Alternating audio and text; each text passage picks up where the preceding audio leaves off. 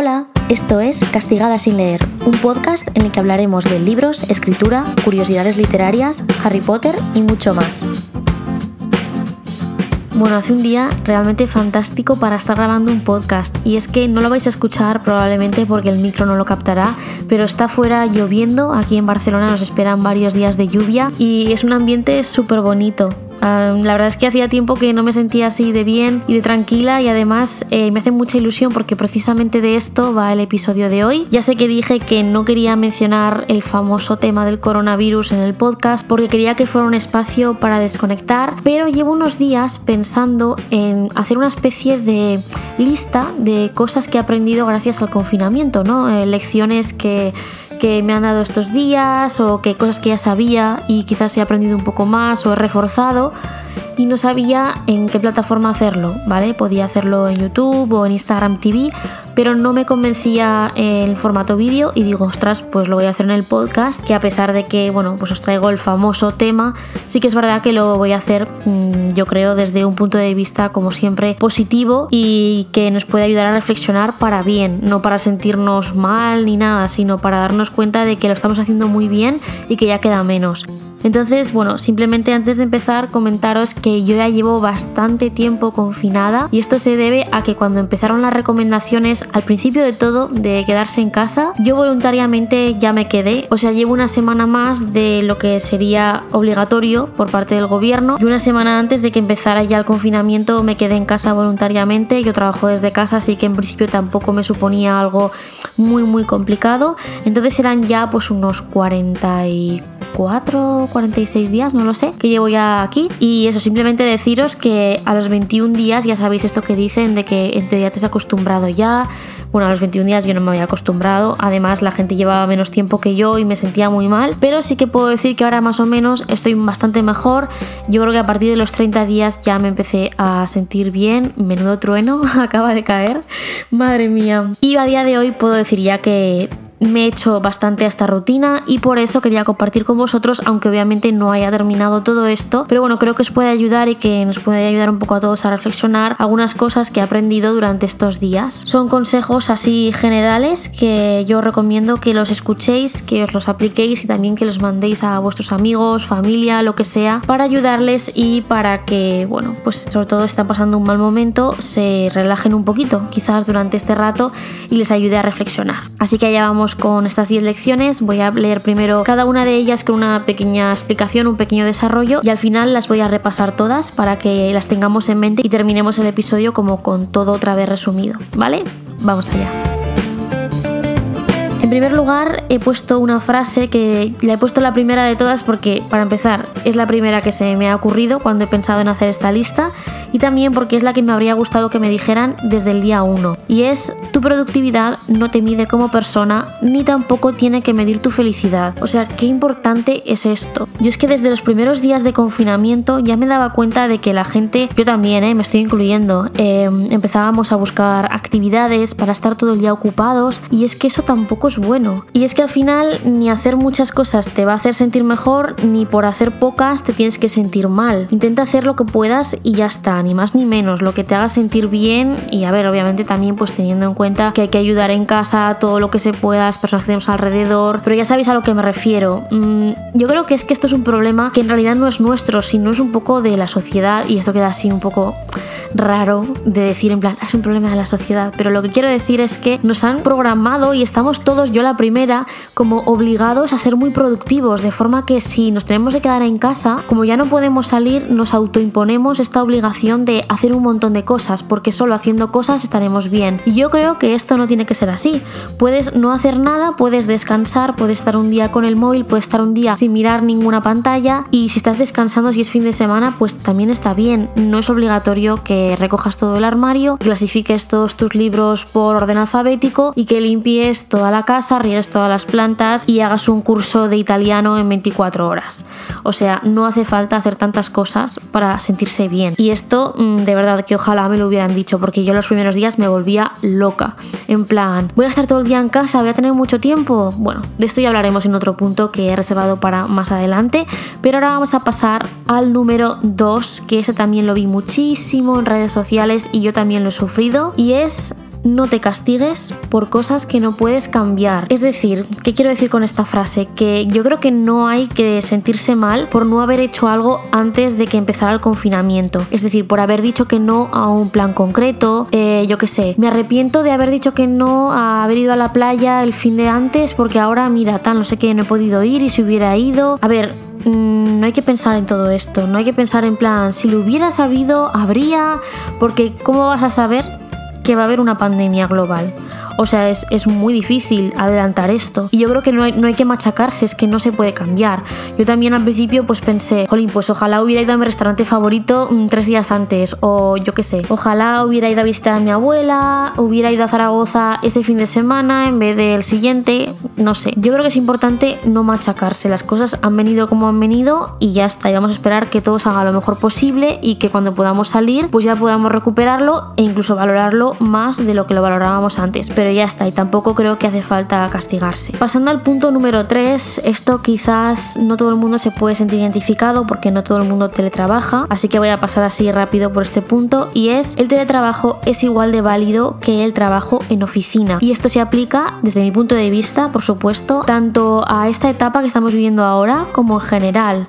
O sea, también tengo que decir que esto no es algo que yo haya aprendido porque en realidad ya lo sabía. Yo llevo teletrabajando desde que tengo 19 años me parece, y muy pocas veces he trabajado de seguido en una oficina y si lo he hecho han sido periodos muy cortos como tres meses, un mes, cosas así, pero siempre he trabajado desde casa, por tanto yo estoy muy acostumbrada y siempre he tenido que aguantar muchísimos comentarios de que no es trabajo real, de que, ay, es que trabajáis en pijama, tal, eso cualquiera lo hace. En parte, entre comillas, y entenderme bien con esto, me alegro de que ahora la gente haya tenido que verse obligada a teletrabajar porque se va a poner en el lugar de todos los que estamos en casa y que es complicado salir de la rutina cuando el salón es tu lugar de trabajo y también es donde comes y donde descansas. Pero no sé, por otro lado, yo creo que es importante que la gente lo valore y también que nos demos cuenta de que en general muchos puestos de trabajo se pueden hacer desde casa. Si se hacen bien, que esto es lo importante, hay que hacerlo bien, porque mm, si, como os decía yo, que no tengo oportunidad de tener un despacho aparte para trabajar, ni de ir, por ejemplo, a unas oficinas de estas que se comparten entre varios autónomos, pues la cosa se puede poner complicada, pero un teletrabajo bien organizado puede ser muy interesante, puede funcionar incluso mejor para las empresas y también puede ayudar en cosas muy importantes como por ejemplo reducir las emisiones de CO2 evitando miles de desplazamientos cada día que podrían ser innecesarios. Obviamente esto no se puede aplicar a todos los sectores ni muchísimo menos, pero creo que se podría reflexionar sobre esto. Y ya he dicho que no me voy a enrollar en este punto y me he enrollado, pero es que es algo que me toca muy, muy de cerca porque llevo toda mi vida trabajando así y es complicado. Es complicado, hay que saber gestionarlo y nadie te enseña. Pero bueno, ahí está lo que os quería decir, y es que el teletrabajo es igual de válido que el trabajo en oficina. Bueno, pasamos al punto número 4, este también es una experiencia personal que he tenido durante algunos días. No sé si a vosotros y vosotras os ha pasado que estabais con el móvil todo el día durante varios días, pero había mensajes que llevabais, yo qué sé, sin responder desde la semana pasada, mm, ya sean WhatsApps, en cualquier otro tipo de red social, lo que sea. Y por eso el punto número 4 es no pasa nada si estás varios días desaparecido de redes sociales. O sea, a mí me agobiaba mucho el tener tener muchísimos mensajes de amigos, familiares, etcétera, por responder. O sea, hasta llamadas de mi familia que es que no las cogía porque estaba agobiada. Me sentía hasta un poco abrumada y además sobre todo me sentía mal, porque era gente que me escribía preocupándose por mí, preguntándome cómo estaba, no sé, para cualquier cosa y yo me estoy quejando de que tengo muchos mensajes, pero a veces es complicado gestionarlo. O sea, por eso digo que no pasa nada si te das un tiempo para estar desaparecido. O sea, realmente, si la gente con la que hablas normalmente, eh, me refiero a la gente que te escribe, que te ha estado escribiendo estos días, son personas que te quieren, te valoran y te conocen bien, no se van a enfadar porque no respondas, aunque estés todo el día en casa. Que lo más normal es que lo entiendan y si no lo entienden, pues todos necesitamos nuestro espacio, o sea que esto habría que explicárselo y si no, si después de eso siguen sin entenderlo, pues oye, mm, es lo que hay, pero no tienes ninguna obligación de responder.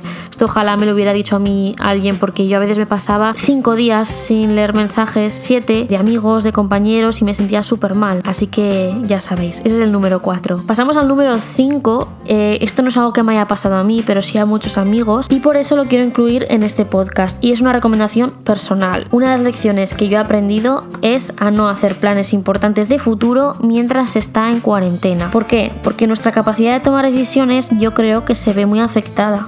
O sea, ahora me parece que lo estamos viviendo todo de forma más intensa y no me parece el momento, a no ser obviamente que sea algo 100% necesario, en plan que haya que decidir ya, haya confinamiento o no, pero creo que no es el momento de decidir si comprarte una casa, si no te lo habías planteado nunca, cambiar radicalmente de trabajo, no sé, mm, tomar decisiones así, como digo, muy radicales, muy espontáneas, sin habértelo pensado antes de que empezara la cuarentena, sin habértelo planteado nunca, simplemente pues porque se te ha ocurrido. Es normal que tengamos ahora muchas ideas loquitas que, bueno, que nos parecen ahora muy bien, que le damos muchas vueltas porque tenemos mucho tiempo para pensar, pero todo con cabeza. O sea, mi consejo es que en este tema, si es posible, te mantengas en pausa, por decirlo de alguna manera, y luego cuando ya todo pase y se vayan calmando las cosas, pues ya vayas viendo en plan, esto que pensé durante el confinamiento, sigo pensando que sea viable ahora. Por poner un ejemplo, uno de mis amigos le pasó que decidió tomar una decisión empresarial muy importante, en plan, pues empezar con un proyecto empresarial y claro, nunca se le había ocurrido antes, fue algo que le surgió en dos, tres días, estando en casa aburrido sin hacer nada y hombre, pues es un tema un poco complicado hay que pensar las cosas. Bueno, pues ya hemos llegado al ecuador de estas lecciones desde mi punto de vista de confinamiento y ahora vamos con la número 6 que es una muy sencilla y es muy obvia pero la quiero poner aquí y es que el trabajo de los artistas es imprescindible. O sea, no es que me parezca importante, no es que me parezca relevante, que me lo parece obviamente, pero es que es imprescindible, porque la cultura es una ventana al exterior cuando estamos encerrados. ¿Quién no ha escuchado una canción estos días? ¿No ha visto una película, una serie? no ha leído un libro, cualquier tipo de arte, no ha visto una obra de teatro a través de YouTube, lo que sea. O sea, el entretenimiento es tan importante en nuestras vidas, es una parte fundamental, estemos confinados o no, y desde luego se puede considerar imprescindible. O sea, hay que valorar muchísimo más a los artistas, hay que apoyarlos más, hay que, si se puede, yo qué sé, consumir sus productos. Si por ejemplo no, no tienes dinero para apoyar a una persona de forma económica, por decirlo de alguna manera, puedes compartirlo en redes sociales, un retweet, enviárselo a un amigo que pueda estar interesado Todas estas maneras son formas gratis de apoyar artistas cuyo trabajo, como os digo, es imprescindible. Y esta lección está muy relacionada con la siguiente, con la número 7, que es que me he dado cuenta de que si no hay empatía, la sociedad no funciona. O sea, no sé si vosotros habéis visto, que yo también, y la verdad es que me da vergüenza ajena, os lo prometo. Un montón de vídeos y fotos de personas bloqueando el paso a los médicos para que vayan a los hospitales, de gente que ha puesto carteles en los ascensores de la comunidad para que los médicos, las personas que trabajaban en supermercados, etcétera, no volvieran a casa porque les ponían en peligro. Gente quejándose en general de que sacaban a pasear a niños autistas y pidiendo que los señalaran para saberlo, en plan, vamos a ver, ¿estamos locos?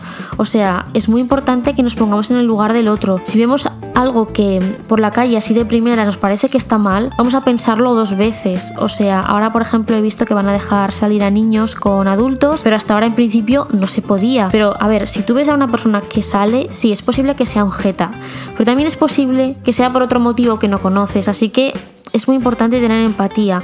Ya sé que a todos nos gustaría salir, dar una vuelta, etcétera, ver a nuestros amigos, pero es que mm, si no hay empatía, la sociedad no funciona es que no funciona, porque no nos tenemos a nadie más que a nosotros mismos. Y es que eso es muy importante y eso me he dado cuenta durante el confinamiento. Por ejemplo, esta lección, ¿por qué la he aprendido yo? Y os voy a poner un ejemplo real. Yo al principio del confinamiento me quejaba muchísimo porque los vecinos montaban un jaleo en la terraza, o sea, niños chillando con pelotas de baloncesto, haciendo ruido, poniendo la macarena, o sea, un sábado a las 10 de la mañana que es como, a ver, por favor. Pero claro, por otro lado piensas y dices, es que son niños, eh, a los 4 minutos ya se han aburrido de lo que están haciendo necesitan otra cosa.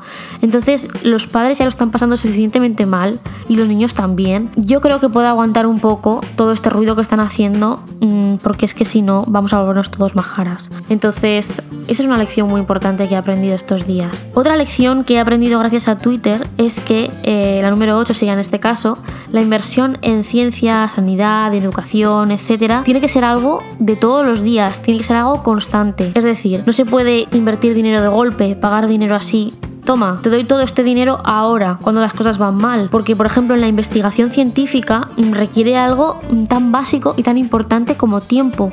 Tú no puedes dar ahora millones de euros a un científico para que te haga algo pasado mañana. Ese científico o científica necesita mucho tiempo para estar trabajando y necesita el dinero durante ese tiempo, no ahora de golpe, porque no son magos, o sea, no van a sacar una vacuna así de la nada de un día para otro porque ahora le hayas dado 3 millones de euros. Es que no funciona así. Y esto tiene mucho sentido, pero yo no lo había visto, no lo había aprendido hasta que lo leí en Twitter y es verdad. Por ejemplo, la educación pasa lo mismo. La educación necesitaba estar preparada para enfrentarse a algo así. ¿Que podíamos imaginarnos que podía pasar? No. Pero podía pasar esto, cualquier otra cosa que haga falta que, que bueno, que durante un tiempo se pueda mantener algo de forma online, no lo sé, que haya recursos, que haya dinero. Pero claro, si nos dedicamos a hacer como que esto nunca va a pasar y luego votar a partidos que hacen recortes en todas estas cosas, luego no sirve para nada pues salir a aplaudir a las 8, etcétera, etcétera. Pero bueno, esto ya es meterme en otros temas, pero simplemente eh, ya sé que me seguís muchas personas menores que aún no votáis, pero llegará un día en el que votéis y hay que hacerlo con cabeza. Hay que pensar qué es lo más importante que tenemos. Es decir, por ejemplo, en tiempos como los que estamos ahora, que se ha parado todo, y solo se queda lo esencial, realmente qué es lo que sobrevive ahora, qué es lo que se necesita, qué es lo más básico. No es, y aquí también me lo digo yo a mí misma, ¿eh? no es irme de viaje a Hawái, no es mm, comprarme una Nintendo Switch, por ejemplo, que es algo que, que quería hacer, pero que no me lo voy a comprar ahora porque es necesario que una persona se ponga en riesgo para venir a mi casa y traerme una Nintendo Switch que me da igual comprármela hoy que comprármela dentro de dos meses cuando ya todo esto haya pasado. Un poco ese ejercicio de reflexión es el que el que he hecho con todo esto y por eso la lección número 8 es un poco política, pero también es muy social y bueno, nos afecta a todos, así que para reflexionar, simplemente.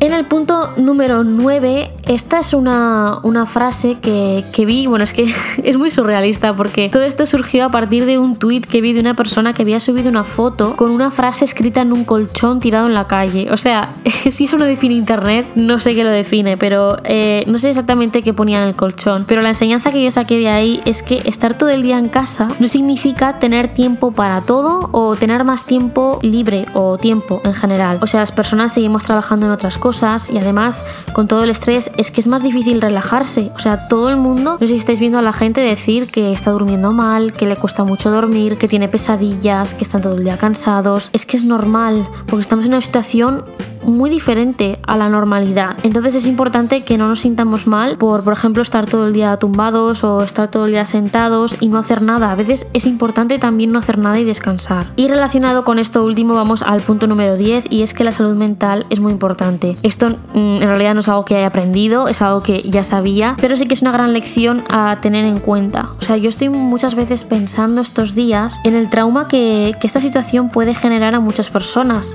desde niños hasta mayores por ejemplo, cuando podamos salir, vale, se dice que ya no va a ser lo mismo y bueno, se hicieron un montón de cosas, pero en parte creo que es verdad porque dentro de muchos años seguiremos recordando este momento. Las personas mayores probablemente van a tener mucho miedo a salir de casa, aunque se levanten las restricciones, o sea, se les ha metido tanto miedo al ser un grupo de riesgo. Personas sobre todo que se han quedado solas en casa todo el día viendo la tele porque no tienen otra cosa que hacer y programas que han hecho muy mal de vivir del sensacionalismo y de asustar a la gente. Yo conozco personas, personas mayores, que realmente están aterradas, que piensan que la situación es muchísimo peor de lo que es y que dicen que cuando se levante todo no quieren salir otra vez a la calle. Y bueno, esto va por las personas mayores, pero también obviamente por los niños. Seguro que se les va a quedar en alguna parte de su cabeza todo este tiempo y, me da no miedo, pero me da pena que probablemente muchos de ellos igual no van a saber gestionarlo, porque ni siquiera los que somos jóvenes o adultos, mm, ni siquiera todos lo sabemos gestionar. Es una situación a la que nunca nos hemos enfrentado, por eso digo que es muy importante tener en cuenta la salud mental. Eh, los psicólogos van a tener más trabajo que nunca y espero que por lo menos eh, se deje de ver las enfermedades mentales como algo que realmente no es una enfermedad, como una excusa,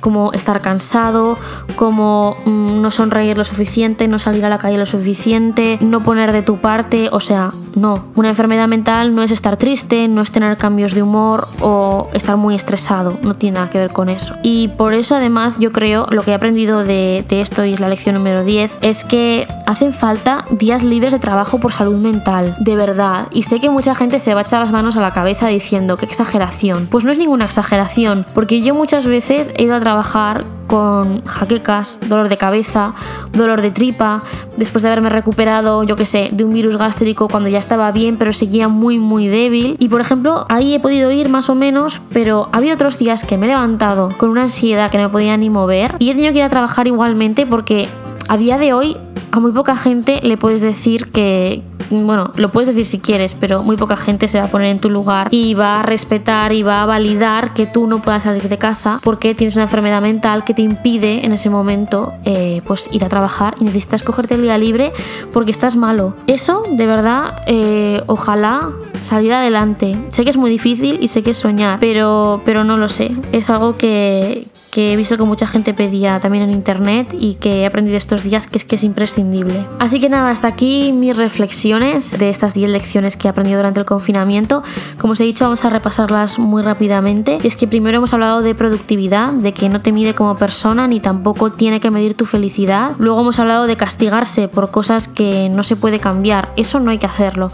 No hay que pensar en lo que podría haber pasado. Hemos hablado también de teletrabajo, que es igual de válido que el trabajo en oficina, de estar desaparecido de internet, redes sociales, de WhatsApp, que no pasa nada, estás unos días sin dar señales de vida, siempre y cuando estés bien y ya está, pero que no hace falta estar cuatro horas contestando mensajes si no te apetece en ese momento. También de la importancia de no hacer planes de futuro, planes importantes estando en cuarentena, a no ser que sea estrictamente necesario. Hemos comentado la importancia del trabajo de los artistas, que es imprescindible. También de sociedad, que si no hay empatía, la sociedad no sale adelante. De la inversión en ciencia, en sanidad, en educación, que tiene que ser algo todos los días, tenemos que acostumbrarnos a eso, no puede ser algo instantáneo, no puede ser algo de un momento y luego me olvido durante cuatro meses, no. También de que estar todo el día en casa no significa tener tiempo para todo o tener más tiempo, cada uno se gestiona el tiempo como puede y como quiere y por último la importancia y la visibilidad de la salud mental. Así que nada, este es el episodio de hoy, espero que os haya servido mucho, espero por favor que lo compartáis con vuestros amigos, familiares, con quien queráis, para ayudarme también a difundir un poco el podcast, pero sobre todo para que pueda ayudar a la gente que esté pasando por un mal momento, que necesite pues yo que sé, 20 minutos de desconexión y bueno, creéis que, que le pueda interesar, así que eso es todo, espero que os cuidéis mucho, que os sirvan los consejos y nos escuchamos la semana que viene en un nuevo episodio. Adiós.